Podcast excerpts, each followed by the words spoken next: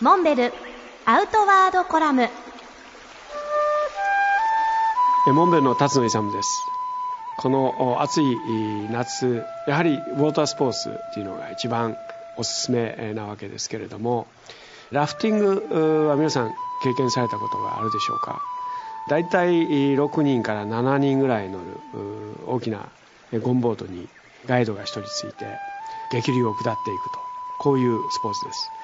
このガイド自身がちゃんと流れていくルートを選択して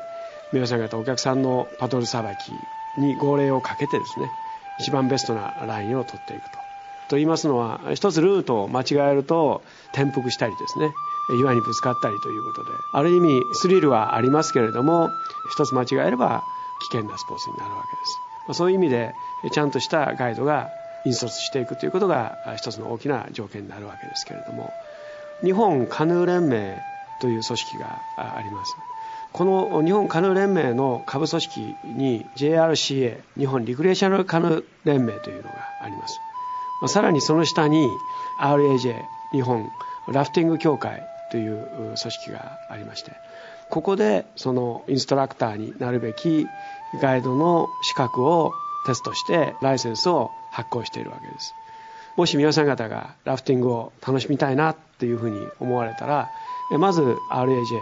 日本ラフティング協会のライセンスを持ったガイドが引率するかどうか。これを確かめられるのがいいと思います。ラフティングは基本的には浸水スポーツ。水と親しむスポーツという位置づけですから頭の先から足の先までずぶ濡れになることはもちろん覚悟の上で。やっていただけなければなりません。たまに流れが少し穏やかになったところではわざと水の中に飛び込んでラッコのように浮かんで流れていくという。このあの水の表面の目線でですね両岸の景色を眺めていくというのはこれまた格別の醍醐味があります。一度ぜひこの夏体験してみられてはいかがでしょうか。